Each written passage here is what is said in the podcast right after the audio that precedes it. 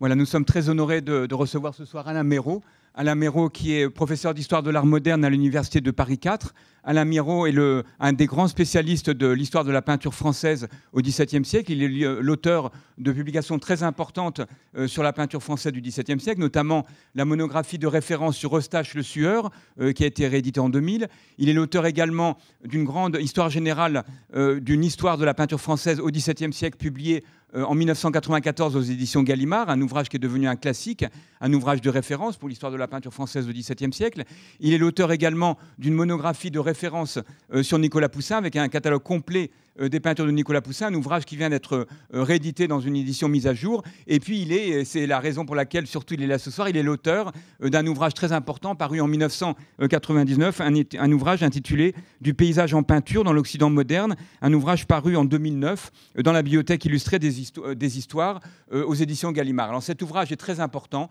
parce que c'est véritablement une somme sur l'histoire de, de, la peinture de paysage dans l'art occidental depuis, on peut dire depuis l'Antiquité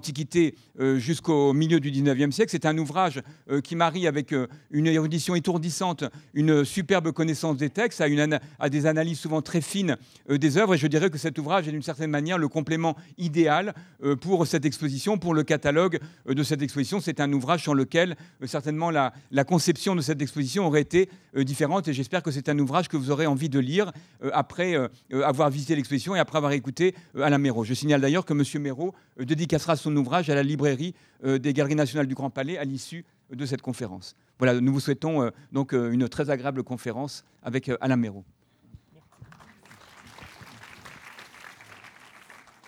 Merci beaucoup Stéphane, merci pour votre accueil. Je suis très heureux de retrouver cet amphithéâtre après quelques années d'absence et à l'occasion de cette exposition magnifique sur le paysage à Rome entre 1600 et 1650 euh, qui euh, a été si bien euh, composé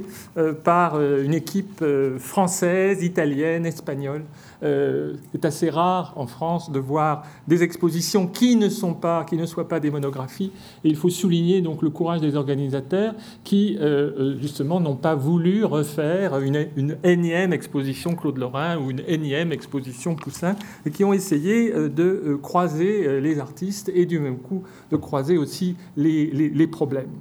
Alors, je vais vous parler euh, un peu paradoxalement euh, de la figure dans le paysage. Euh, rassurez-vous, je vous parlerai du paysage, bien sûr, mais il me semble qu'on comprend mal le paysage de cette époque et de ce milieu si on ne prend pas en compte le fait que les peintres de paysage, même ceux qui sont les plus spécialisés, regardent vers la peinture d'histoire, veulent s'égaler à la peinture d'histoire et finalement sont obnubilés par le modèle de ce que l'on appelle donc en latin historia et en euh, euh, italien euh, storia, le terme figurant, vous le savez, chez Alberti dans le traité de la peinture.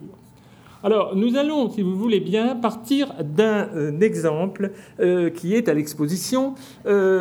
tableau qui pose d'intéressants problèmes puisqu'il est à deux mains. C'est un tableau de paysage retouché, plus exactement complété un tableau de paysage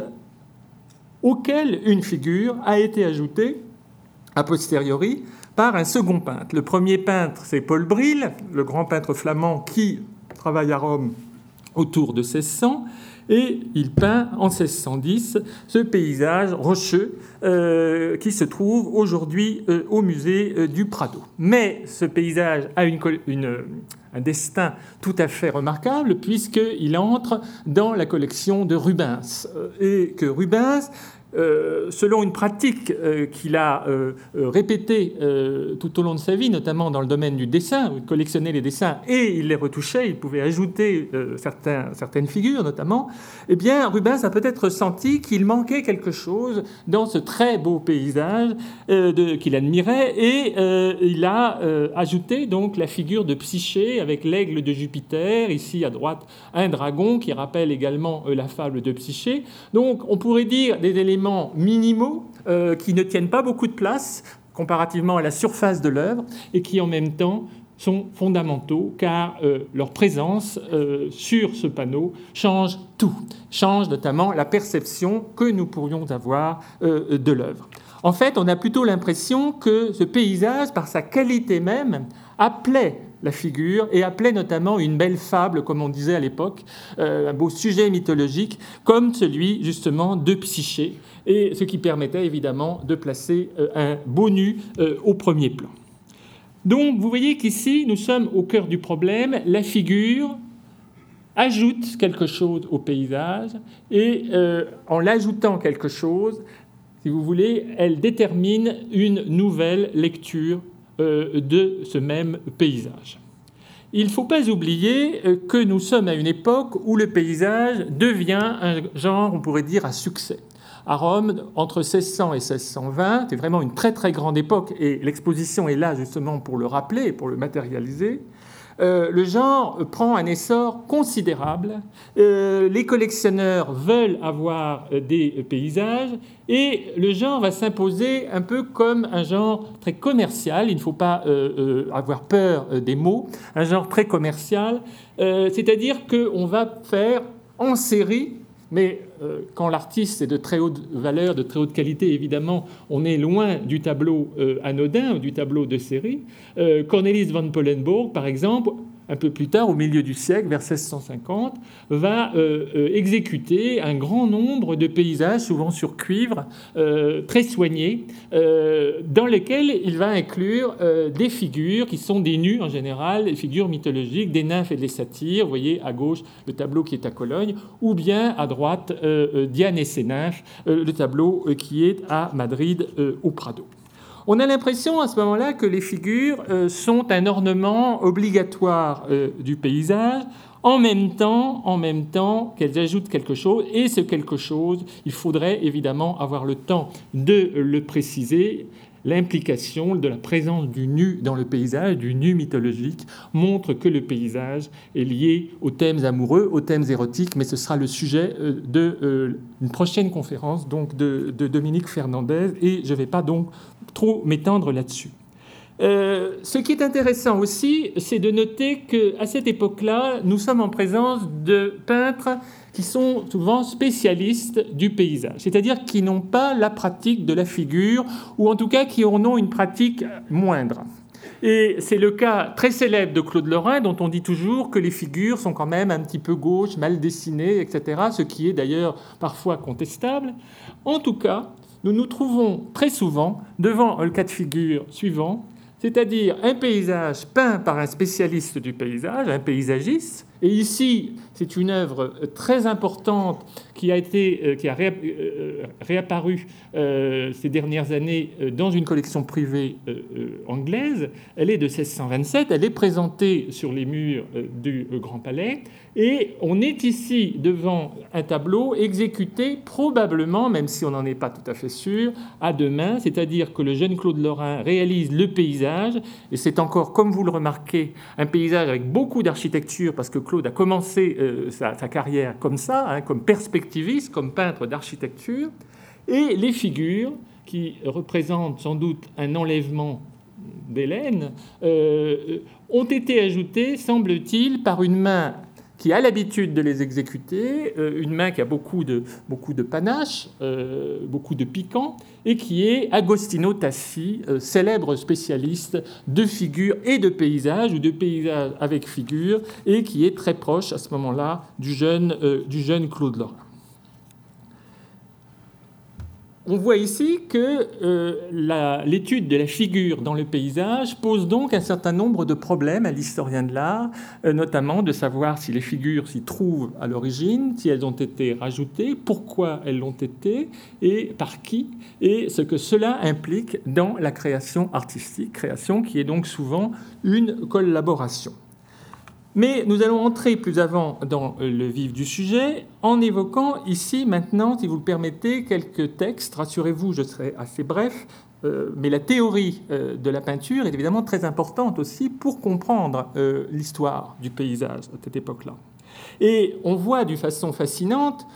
sur une très longue durée, qui va du XVIe au XIXe siècle, des textes qui se répètent, des textes de théoriciens ou d'amateurs, qui se répète et qui euh, euh, affirme à chaque fois que le paysage sans figure n'est pas intéressant. Le paysage sans figure n'est pas intéressant et que le paysage véritablement complet, véritablement parfait, est un paysage avec figure.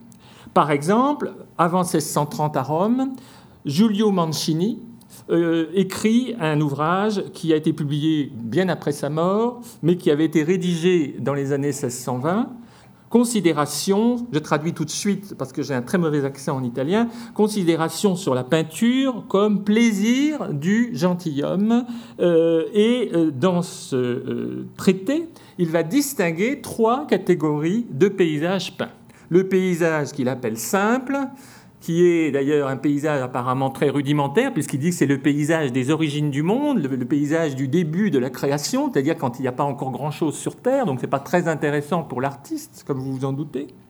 Ensuite, il y a ce qu'il appelle le paysage arboré.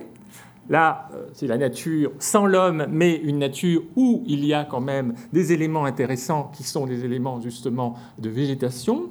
Et puis, il y a ce qu'il appelle le paysage parfait, perfetto, euh, paysage totalement achevé, donc, et qui comporte des animaux et mieux encore des figures humaines qui sont placées sur les premiers plans.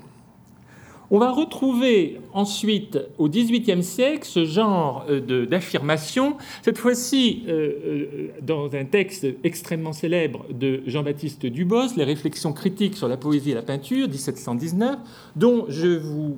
invite à relire ici un court extrait. Le plus beau paysage futile du Titien et des Caraches ne nous intéresse pas plus que le ferait la vue d'un canton de pays affreux ou riant. Il n'est rien dans un pareil tableau qui nous entretienne, pour ainsi dire, c'est-à-dire qui nous parle, et euh, comme il ne nous touche guère, il ne nous attache pas beaucoup. Les peintres intelligents ont si bien senti cette vérité que rarement ils ont fait des paysages déserts et sans figure. Ils les ont peuplés, ils ont introduit dans ces tableaux un sujet composé de plusieurs personnages dont l'action fut capable de nous émouvoir et par conséquent de nous attacher.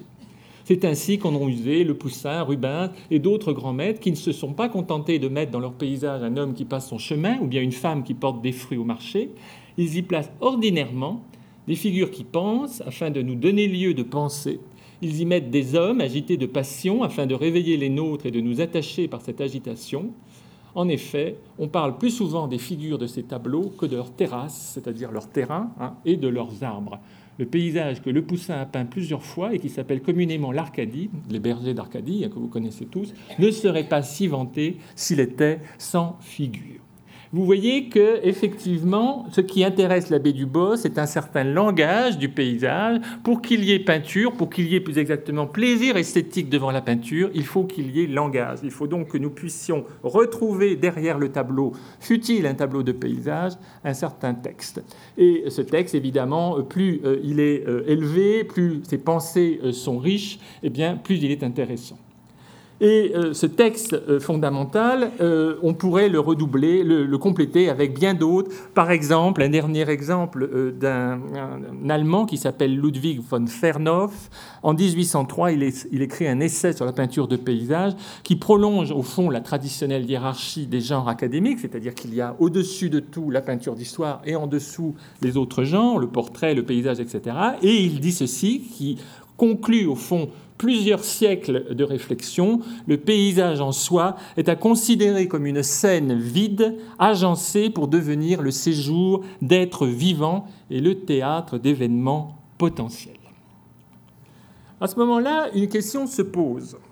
Est-ce que les figures dans le paysage font forcément une action? Est-ce que la présence de figures, euh, par exemple les nymphes que nous avons vues euh, dans les tableaux de Polenbourg, euh, constituent a priori un sujet ou une histoire Est-ce qu'elles veulent forcément signifier quelque chose?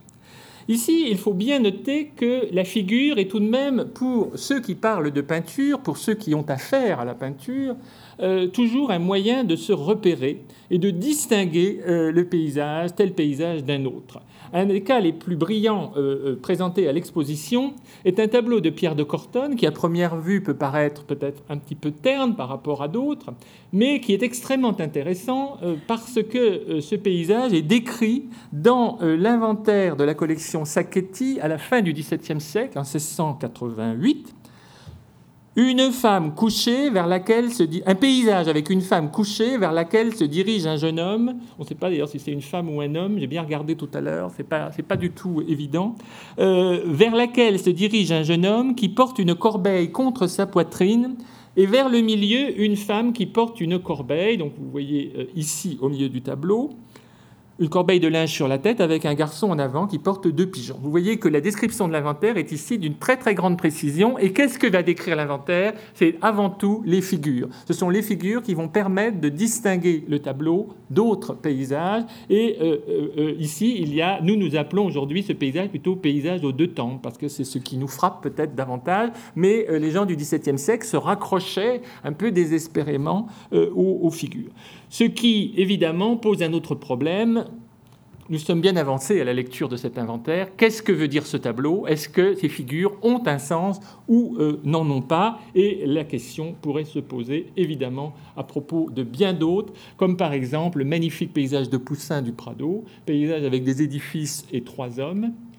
dans lequel certains euh, auteurs ont voulu voir un sujet tiré des vies des philosophes de Diogène Laërce, et notamment de la vie de euh, Diogène, je crois, je crois que c'est plutôt de Diogène que de Socrate, mais j'ai une petite hésitation, euh, qui quitte la ville de Sparte pour se rendre dans la ville d'Athènes.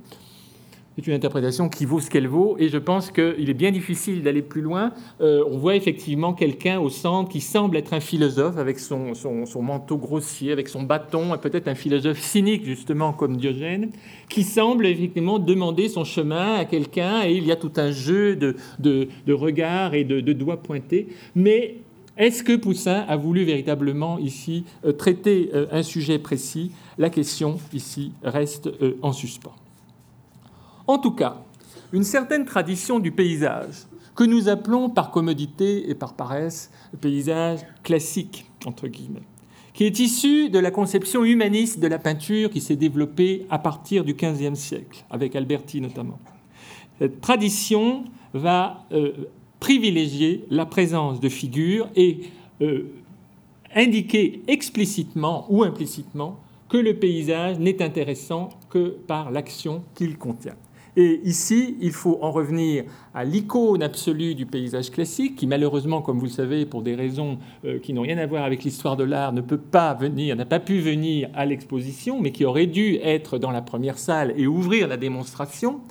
La fuite en Égypte, l'une des lunettes euh, décoratives de la chapelle du palais Aldo Brandini à Rome, qui se trouve aujourd'hui avec les autres lunettes dans la collection de la galerie Doria Pamphili. 1602-1604, grande date du paysage, Hannibal Carache, et Hannibal Carache qui occupe ici le devant de la scène romaine, avec un coup d'éclat, surtout dans ce morceau-là, c'est-à-dire qu'il invente d'une certaine façon, de façon magistrale, euh, euh, ce, ce que va être le paysage classique historique, c'est-à-dire avec une histoire qui est en l'occurrence ici la fuite en Égypte. Et euh, à partir de ce tableau, qui pourrait susciter évidemment, euh, euh, servir d'exemple pour toute la démonstration qui va suivre, on, pourrait, on pourrait évidemment bâtir déjà toute une problématique sur l'action dans le paysage classique. Je n'ai pas le temps, évidemment, euh, euh, d'entrer trop euh, dans les détails de ces problèmes complexes. Ce, ce que je vais essayer maintenant de vous montrer, c'est que le paysage suppose un certain type, plusieurs types d'actions qui se rapportent à différentes intentions, qui répondent sans doute à des demandes diverses des commanditaires, et euh, on va avoir euh, tantôt des histoires, je dirais, très menues, très anecdotiques, euh, qui, qui, délassent le spectateur, mais on va avoir aussi, comme le dirait l'abbé Dubos, une peinture qui fait penser. Une peinture qui fait penser et avec une imbrication souvent extrêmement élaborée de la figure et du paysage qui confine parfois à l'énigme. Alors, je vous propose euh, euh, d'abord regarder euh, des exemples de peintures où les figures introduisent un délassement. Il faut rappeler que dans la littérature antique, le paysage n'est pas considéré comme un genre très noble, il est considéré plutôt comme un genre décoratif et ce qu'on appelle aussi un par ergon, euh, par ergon en grec, c'est-à-dire une œuvre qui est en marge, qui est à côté, qui est pas un ornement, mais un supplément qui est ajouté à quelque chose et qui va, par exemple, euh, s'ajouter à une histoire pour euh, la rendre plus agréable et plus belle. Et au fond, on a ici toute une théorie, si on peut dire, du paysage comme divertissement qui s'élabore à ce moment-là. Et bien entendu, les peintres du XVIIe siècle bolonais ou, romains, comme le dominicain, étaient tout à fait au courant de cette tradition. Il y avait des exemples même qui étaient rapportés par Pline l'Ancien dans son histoire de la peinture, dans son histoire naturelle, où il, donnait des exemples de paysages faits par des grands peintres de l'Antiquité, où il y avait des petites histoires amusantes. Et euh, ça continue ici au XVIIe siècle, puisque ce tableau du Louvre, que vous pouvez voir dans l'exposition, le paysage avec des laveuses de linge, a été admiré en son temps parce que justement le dominicain, l'un des meilleurs élèves donc d'Hannibal, avait placé au premier plan une petite scène avec des, des laveuses, des lavandières et puis euh, une carafe de vin qui est renversée dans l'eau et qui colore l'eau de rouge. Et alors, du coup, on admire évidemment l'art du peintre qui colore euh, euh, l'eau avec une couleur nouvelle. il y a là donc, si vous voulez, l'accent est mis sur la, capacité du peintre à étonner et à représenter la, la, réalité ou le quotidien d'une façon piquante. Euh, cette conception, évidemment, elle est très, très à la mode euh, à ce moment-là, et les paysages sont nombreux qui, qui, enferment ce genre de, de, figures, mais euh, c'est une conception que les intellectuels, entre guillemets, de l'époque n'aiment pas trop. et ce, dès le XVIe siècle, on sent évidemment des réticences. Il n'y a pas du tout de réticence chez les théoriciens du Nord, où Van Mander, par exemple, qu'on a appelé le Vasari du Nord, et qui publie en 1604 son livre des peintres,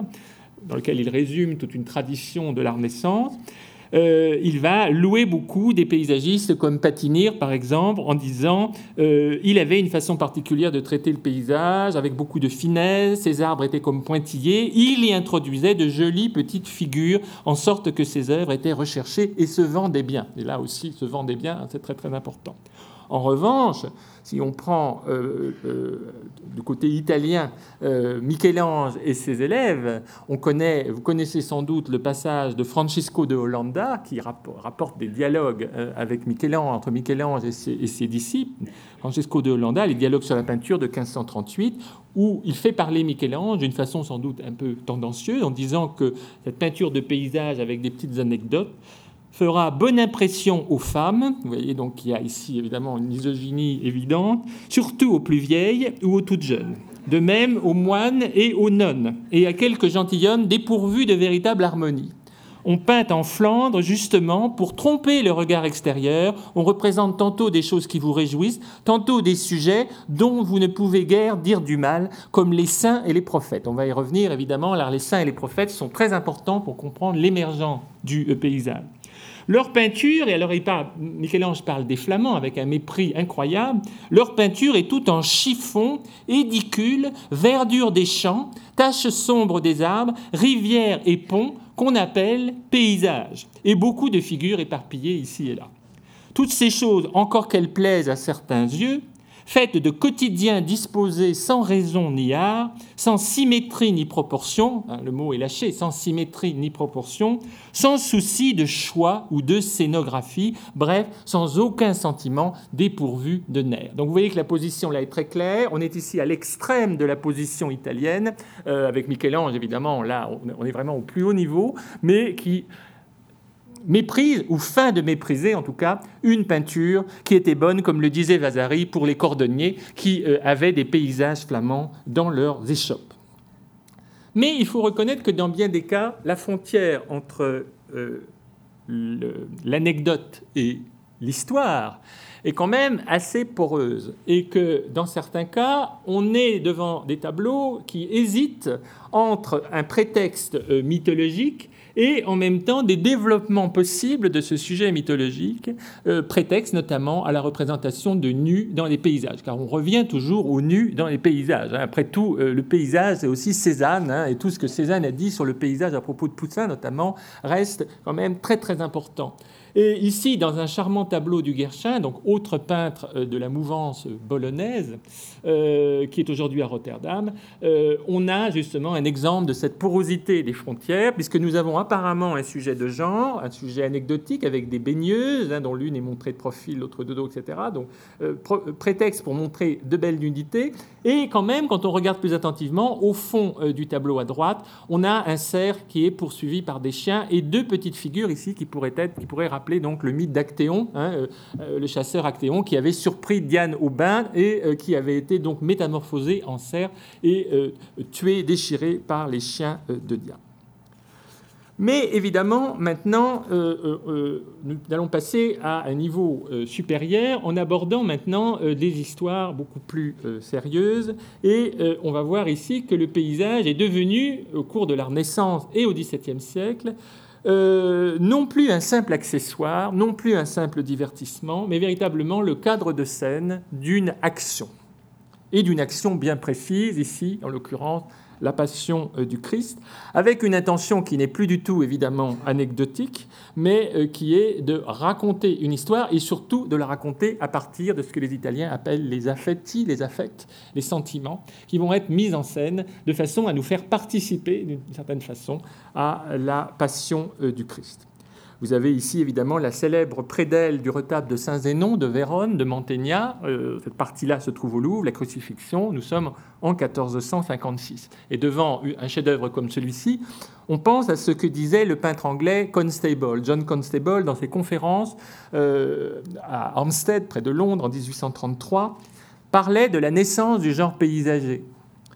Il disait que le paysage était né euh, des sujets religieux parce qu'il fallait que les scènes de la Passion du Christ euh, euh, fussent liées forcément à un, lieu précis, à un décor précis, par exemple le Golgotha, la vue de Jérusalem, que nous avons ici recréé par Mantegna. Et donc ces accessoires paysagers, en prenant de plus en plus d'importance, auraient donné naissance, selon Constable, au genre pictural du paysage. Alors bien sûr, c'est une vue qui peut être contestée, mais il y a du vrai là-dedans, et il est vrai que, nous allons y revenir, euh, le sujet religieux est très important pour comprendre l'émergence et le succès finalement du paysage, non plus seulement auprès des cordonniers ou auprès d'un public un peu ignorant, mais d'un public extrêmement difficile, d'un public lettré et humaniste. Alors, euh, je crois que là, euh, le l'opposition qu'on fait très souvent entre une tradition du Nord et une tradition italienne, même s'il faut la nuancer, reste malgré tout une opposition juste. Il y a quand même une très très grande différence d'intention entre cette tradition illustrée par Mantegna ici, qui fait du paysage une scène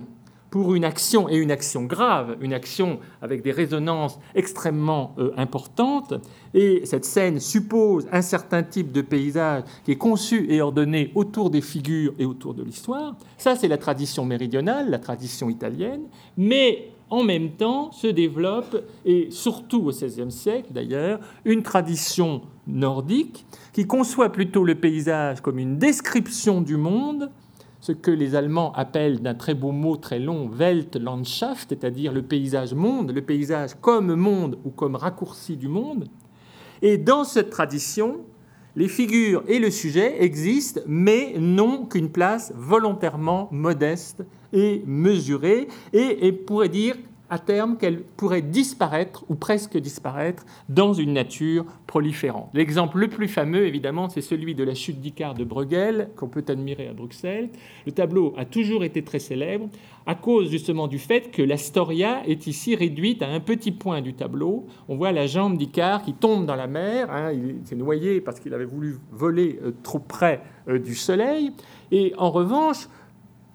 la totalité de l'univers, pourrait-on dire, ignore cette histoire. Ignore cette histoire et euh, le personnage qui a le plus d'importance dans le tableau, le laboureur au premier plan, ne regarde pas, ne sait même pas ce qui se passe, pour montrer effectivement que le paysage est peut-être d'abord, plutôt que le cadre d'une histoire participant à celle-ci, une manière de montrer, extrêmement poignante d'ailleurs, la solitude de l'homme au milieu d'un monde qui est très très vaste euh, et qui est évidemment indifférent à, à toutes ces misères. On voit d'ailleurs que cette tradition nordique a tenté euh, les Italiens à leur tour. Et euh, à l'exposition, vous pouvez voir ce magnifique tableau euh, sur cuivre d'Annibal Carache, qui est au Louvre, représentant le sacrifice d'Abraham, où l'on voit très bien ici Hannibal tenté par les modèles nordiques en ce qu'il place la figure dans un point déterminé du tableau qui comparativement à sa surface, reste euh, modeste et euh, la nature prend un caractère, vous voyez, très majestueux, très proliférant et même inquiétant qui a tendance à minimiser euh, la figure, mais en même temps, il ne renonce pas à l'Astoria, et euh, à la différence de Bruegel, qui, avec un, humour assez féroce, montre simplement la jambe euh, du malheureux Icare qui émerge de, la mer, il montre ici, évidemment, toute sa, dans tout son développement, avec l'ange en train d'arrêter le bras d'Abraham. Ceci m'amène à un point qui me semble euh, tout à fait important pour comprendre l'émergence du paysage, notamment à Rome dans les années 1600-1650, avec la présence, rappelons-le, euh, de tous les gens d'église à Rome, des cardinaux, et euh, de tous ceux qui gravitent autour d'eux, et des gens qui sont souvent très, très cultivés, eh bien, la place imposante que prennent les figures dans le paysage et le succès du genre paysager conçu comme un mixte de figures et de nature, euh, eh bien, c'est dû à la forte imprégnation religieuse du paysage qui reflète sans doute le mieux d'ailleurs, c'est le genre qui reflète sans doute le mieux la diversité de la création divine et la place de l'homme au centre de celle-ci.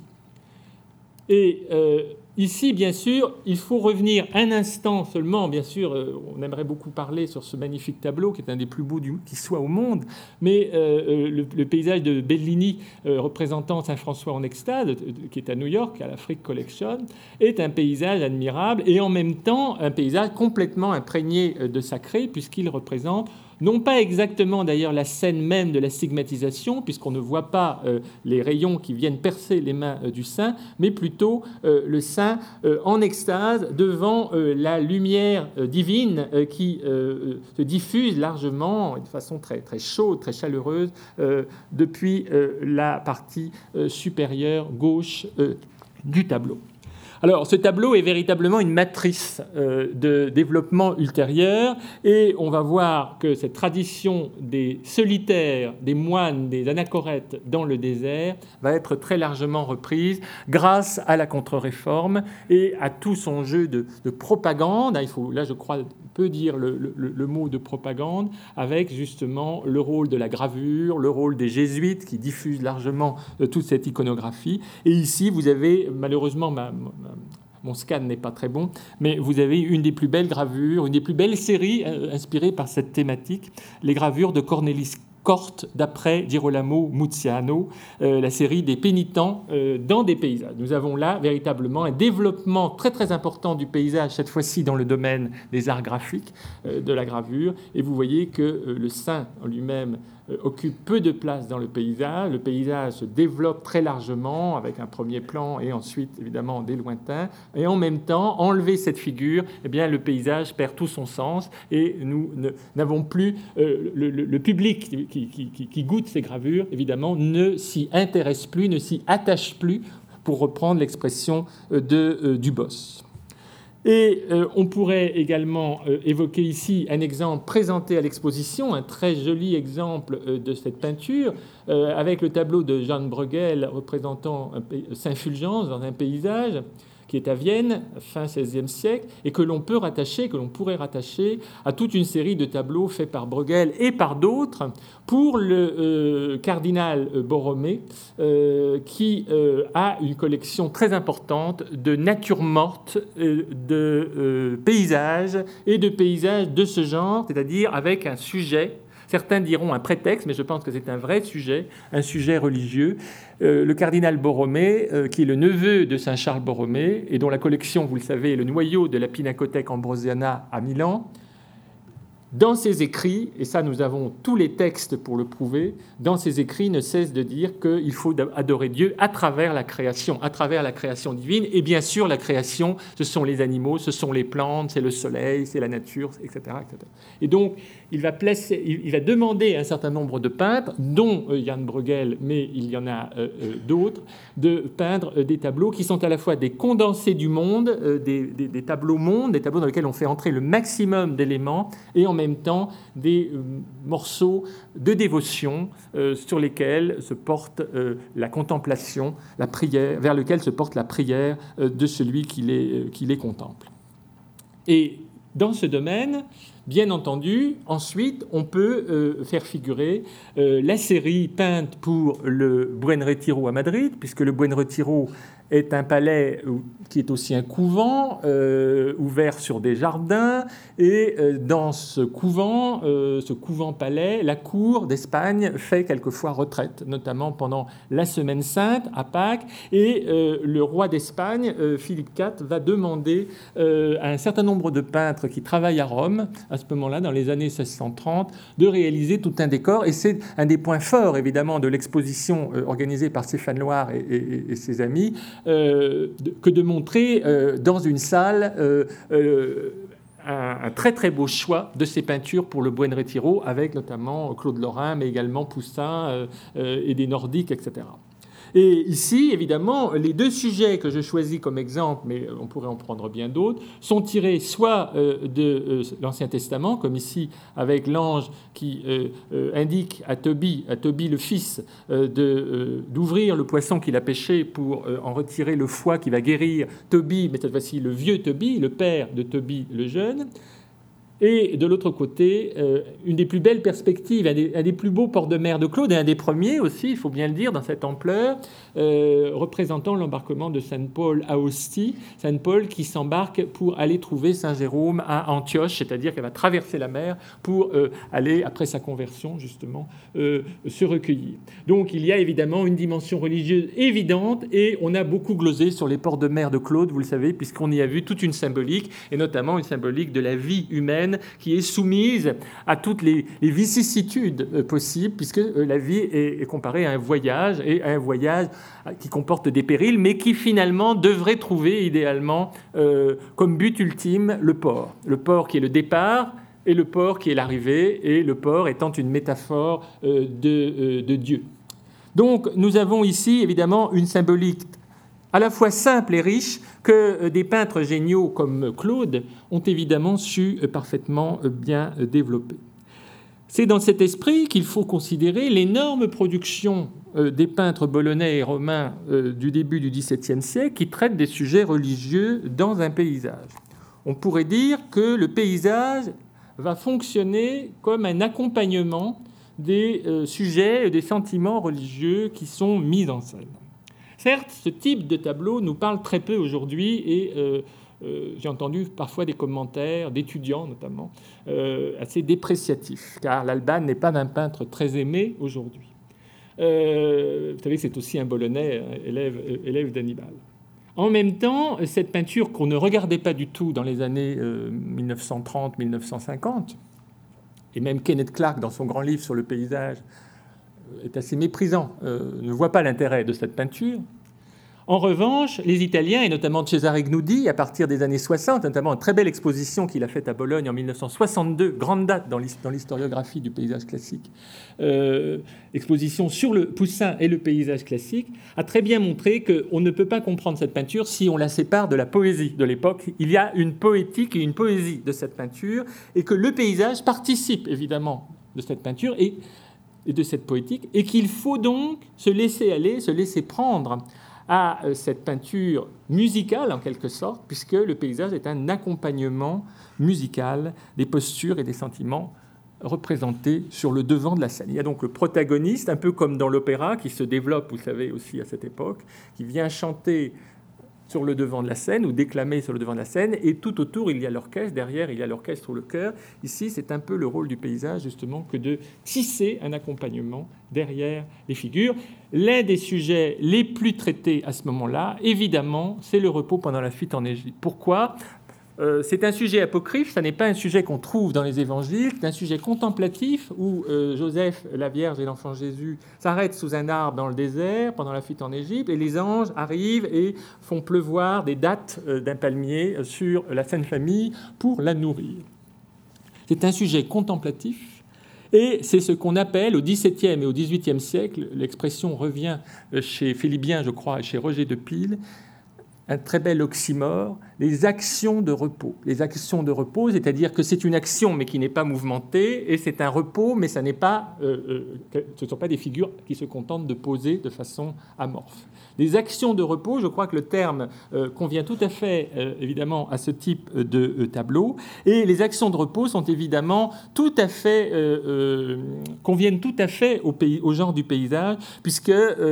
pour bien euh, faire saisir euh, la beauté d'un paysage, il faut quand même euh, s'arrêter. Il faut quand même s'arrêter, il faut contempler, et cette contemplation exclut peut-être des actions trop mouvementées.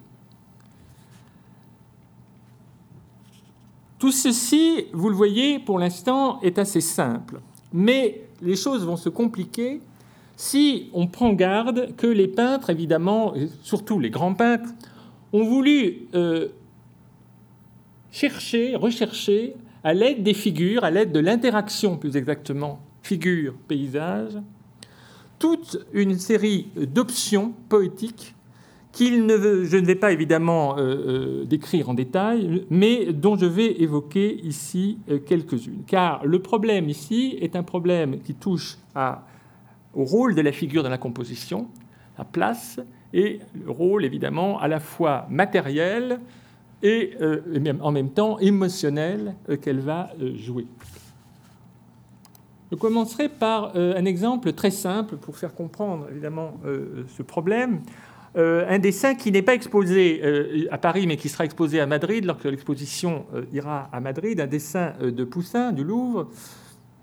qu'on appelle donc deux figures conversant dans un paysage, des figures qui conversent, ça peut être des anachorètes, ça peut être des philosophes, hein, donc des personnages qui nous font penser, comme dirait euh, l'abbé Dubos, qui sont présentés dans un paysage euh, largement euh, ouvert. Et une réflexion toute simple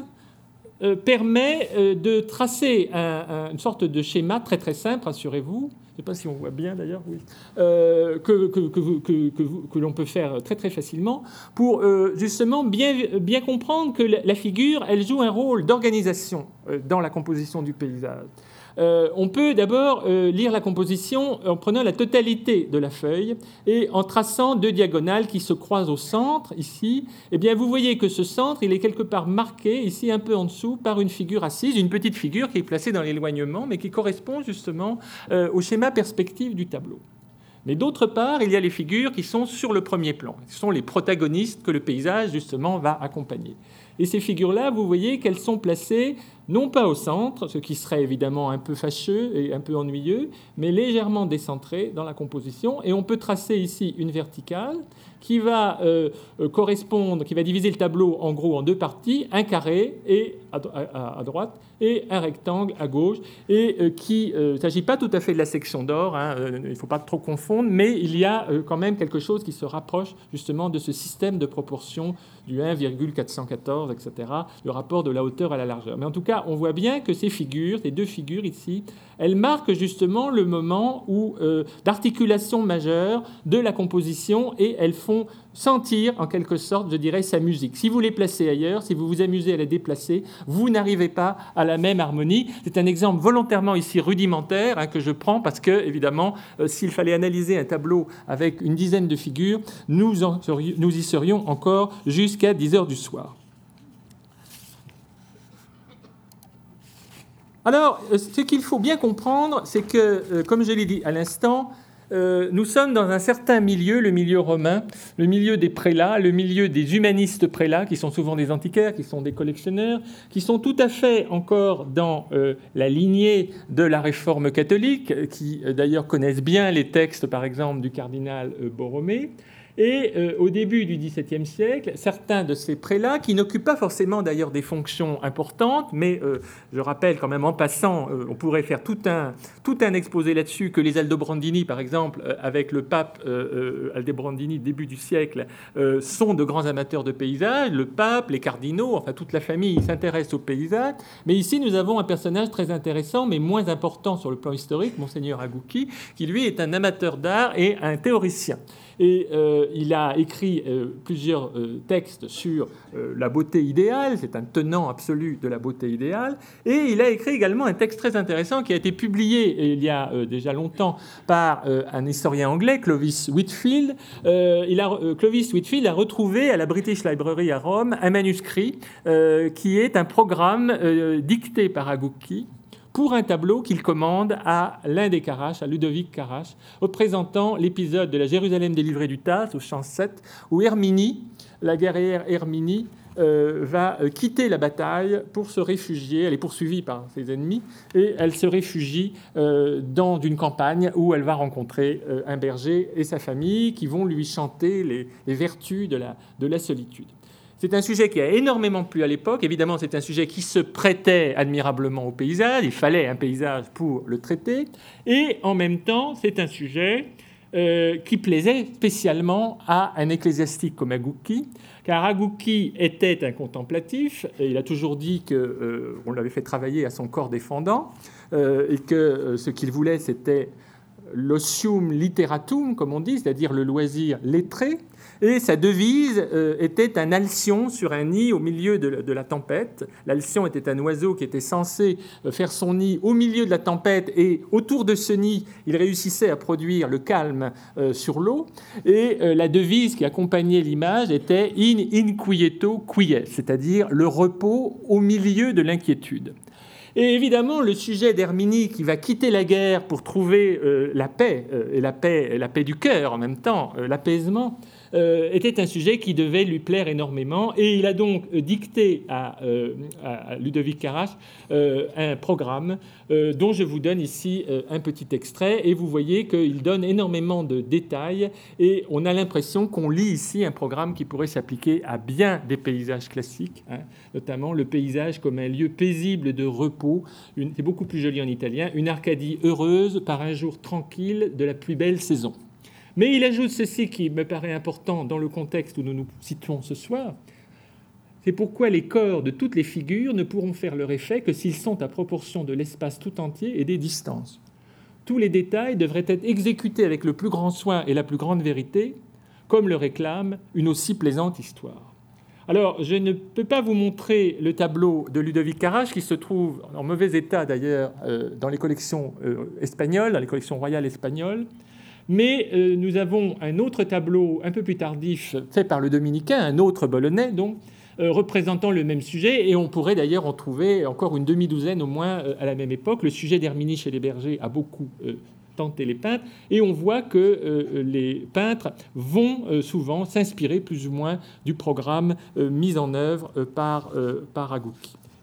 Ce qui est important, vous le voyez ici, c'est que les figures, elles ne sont ni trop grandes ni trop petites. Elles entretiennent avec le paysage un rapport harmonieux. Elles aident également à le lire. Et en même temps, vous voyez qu'elles ne doivent laisser aucune place à l'équivoque, c'est-à-dire que l'action principale est bien mise sur le devant. Les gestes des personnages sont parfaitement lisibles. Donc le tableau est aussi une histoire. C'est une histoire et un paysage. C'est donc un paysage historique à proprement parler.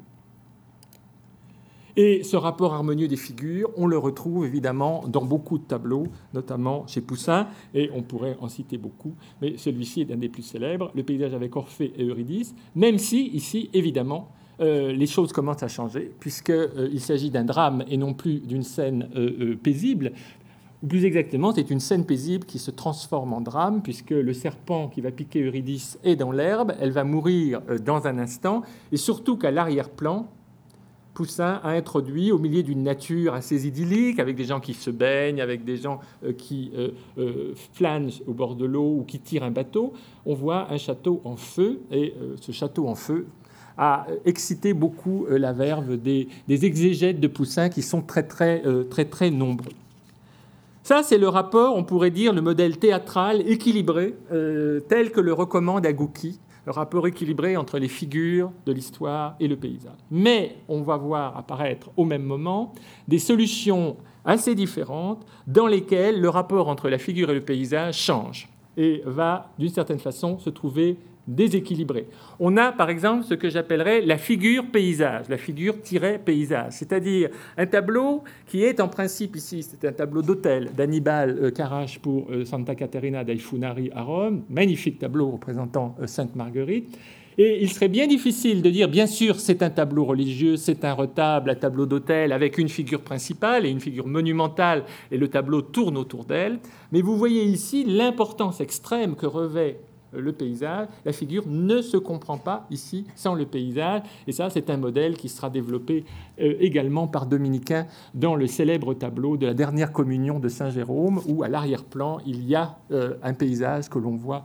par une fenêtre. Et Constable disait que c'était comme un requiem qui accompagnait l'âme du saint qui mourait. Donc Constable était parfaitement, justement, sensible à la qualité de cette peinture. il faut que vous soyez sensible à cette peinture qui n'attire pas les foules, hélas, au Grand Palais, mais il faut faire beaucoup de, de publicité pour l'exposition parce qu'elle est tout à fait unique. Et c'est une peinture, comme disait Gnoudi, il faut entendre le message poétique en laissant de côté nos a priori, nos préjugés, et essayer de percevoir la haute qualité de ce message. Également, et d'une façon encore plus étonnante et peut-être plus originale, la figure paysage, euh, euh, Poussin l'expérimente dans des tableaux tardifs, comme ici Orion aveugle euh, du Metropolitan Museum, qui est de 1657 environ, euh, et où, euh, comme le sujet représente un géant, évidemment, il va donner une échelle particulière à cette figure, et cette figure va être un peu comme un arc-boutant, prolongé d'ailleurs par les nuages que l'on voit ici, qui fait pendant aux arbres qui se trouvent de l'autre côté, au point qu'on a pu dire que inconsciemment, euh, Poussin reprenait ici une sorte d'arcature gothique, hein, une architecture en tout cas très forte, qui euh, euh, sous-tend le tableau. Donc ici, la figure devient un élément du paysage et elle met en valeur des forces, on pourrait dire, brutales, qui sont à l'œuvre dans la nature. Et ceci est à relier à une pensée, on pourrait dire, panthéiste, encore que le mot soit très délicat à utiliser, de Poussin vieillissant euh, qui euh, accorde de plus en plus d'intérêt aux forces qu'il y a dans la nature, et même, nous allons le voir, indépendamment ou presque indépendamment de l'homme. Autre cas de figure, euh, c'est le cas de le dire, ici nous avons une autre solution qui va être notamment celle de Claude Lorrain dans les grandes œuvres de sa maturité et de sa vieillesse, c'est-à-dire que la figure va servir à creuser le paysage, à conduire le regard du spectateur vers le lointain, à mettre en valeur ce que Yves Bonnefoy euh, appelait si bien l'arrière-pays, euh, pas, l'arrière-plan, l'arrière-pays, hein, qui est effectivement une des constantes de la, de la poésie de Claude Lorrain. Claude Lorrain est un grand poète des lointains, et on le voit notamment ici et c'est en liaison évidemment très étroite avec le sujet, puisqu'ici nous avons un sujet où il y a à la fois de l'amour et de la, de la nostalgie et de, la tragédie, euh, puisque euh, c'est l'épisode où Didon montre à Aîné le port de Carthage, tableau de la vieillesse de Claude, en 1675, il meurt en 82, euh, et où, évidemment, il y a aussi une prémonition ici de, la suite euh, euh, tragique de l'histoire de Didon Aîné, puisque Didon va abandonner, Aîné va abandonner Didon, va partir sur la mer pour rejoindre Rome. Et là, elle lui montre en quelque sorte sa destinée. Et évidemment, le public qui goûtait ce genre de tableau, il fallait être très riche pour se payer un tableau comme ça, ça coûtait très cher et c'était évidemment destiné à un public très très élitiste. Euh, évidemment, on connaissait Virgile Parker et toutes les harmoniques euh, du poème étaient réveillées par la très belle image que Claude euh, a ici réalisée. Et on pourrait reprendre un autre exemple, euh, encore plus célèbre, le paysage avec Psyché devant le château euh, de l'Amour, qui est aujourd'hui maintenant à Londres, à National Gallery, 1664, euh, et qui est aussi un tableau déjà tardif, où